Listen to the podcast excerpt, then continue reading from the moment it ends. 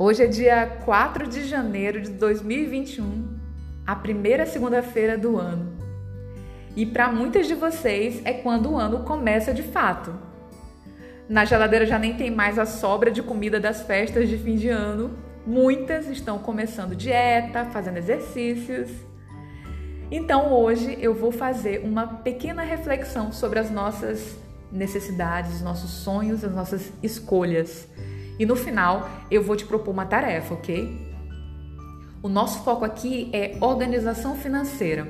Então, nós vamos falar sobre suas dívidas, suas escolhas de consumo. E não foge, não. Fica aqui. Eu sei, esse assunto não é agradável para muitas de vocês. Às vezes dá sim vontade de nem pensar, de esquecer é que no geral as pessoas costumam achar que quem deve, quem não tem dinheiro porque é enrolado, porque não sabe cuidar das suas finanças, é fraco e até mau caráter. Sim, tem gente que pensa assim.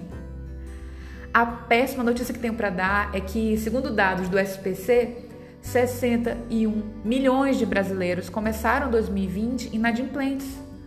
Agora, com essa pandemia, então, o, o número aumentou consideravelmente em 2021.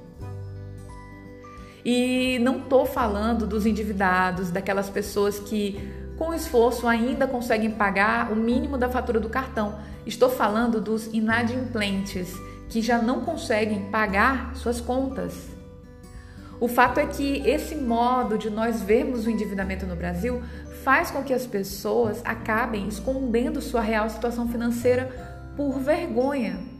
E nisso elas se afundam mais não pedem ajuda para resolver o problema. Muita gente até prefere simplesmente fingir que o problema não existe. Elas usam aquela velha desculpa: ah, ter dinheiro não é importante, o importante é ter caráter. Como se uma coisa e outra tivesse essa relação de proporção inversa e não tem. Mas o que é preciso entender é que consumir é algo natural e inevitável, e o instrumento para isso é o dinheiro. Então, por mais que você queira fugir desse assunto e ache uma chatice falar ou mesmo pensar no assunto, você vai ter que aprender de um modo simples ou doloroso a definir qual a proporção do seu dinheiro vai ser gasta com suas necessidades e os seus desejos. Mas você sabe qual é a diferença entre uma necessidade e um desejo? Você compra um telefone para suprir uma necessidade de comunicação.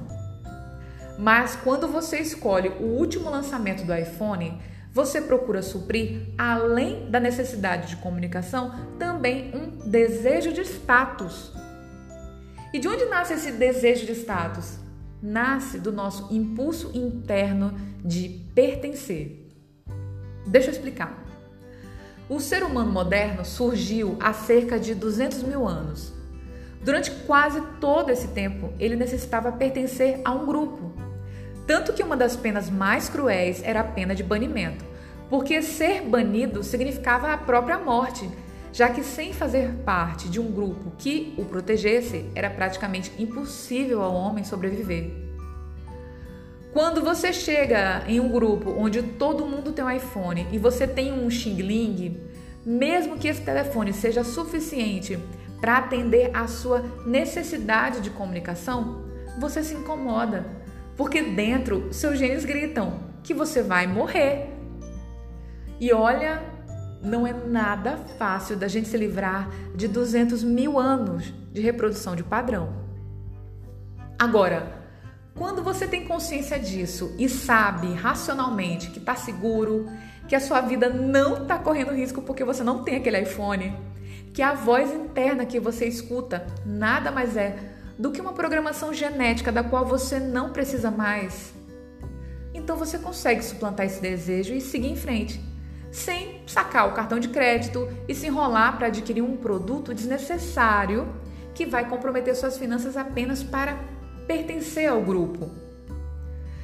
O problema é que a gente, mesmo tendo uma ideia do que é necessidade e desejo, acaba misturando tudo. A gente compra o desejável à vista, passa no cartão aquilo que é necessário e, por vezes, simplesmente deixa para depois o pagamento daquilo que é obrigatório, como IPVA do carro, por exemplo.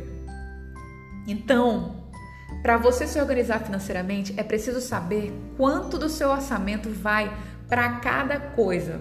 Porque se a gente não tiver esse controle, a gente vai gastar dinheiro com aquilo que é desejável em detrimento daquilo que é obrigatório e necessário.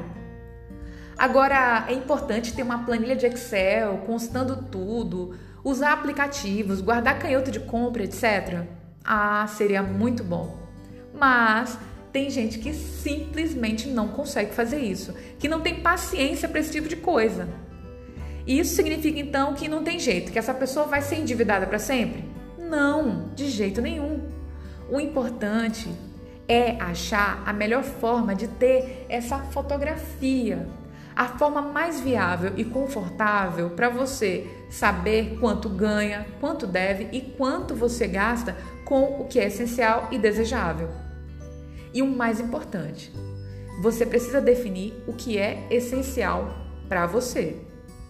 Então, sempre que for comprar algo, você precisa saber qual a finalidade daquela coisa e para onde aquilo vai te levar. Uma maneira prática e eficiente para você descobrir o que é importante para você é fazendo uma lista daquilo que é insuportável para você. Por exemplo, você pergunta para uma garota qual é o seu maior sonho de consumo e ela responde: Ah, o meu maior sonho de consumo é ter um Jeep Compass. Mas como ela ganha pouco mais de dois mil reais e tem despesas com aluguel, etc., sabe que nunca vai conseguir com o que ganha comprar esse carro. Então ela compra sapatos caros, bolsas, roupas, um celular parcelado em infinitas prestações. E com isso, de certo modo, ela faz calar um pouco aquela voz interna que clama por pertencimento, por inclusão social. Mas quando você pergunta para essa garota, não qual é o seu sonho de consumo, mas sim o que ela não suporta, ela responde: Eu não suporto mais andar de ônibus.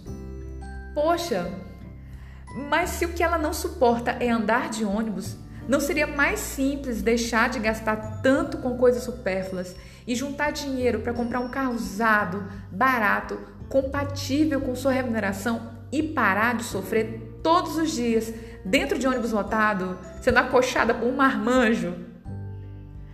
Gente, então, para começar a organizar a sua vida financeira, eu vou deixar uma tarefa para o início desse ano. Fazer uma lista das coisas que você não suporta mais na sua vida, de todos os problemas que definitivamente você quer deixar em 2021.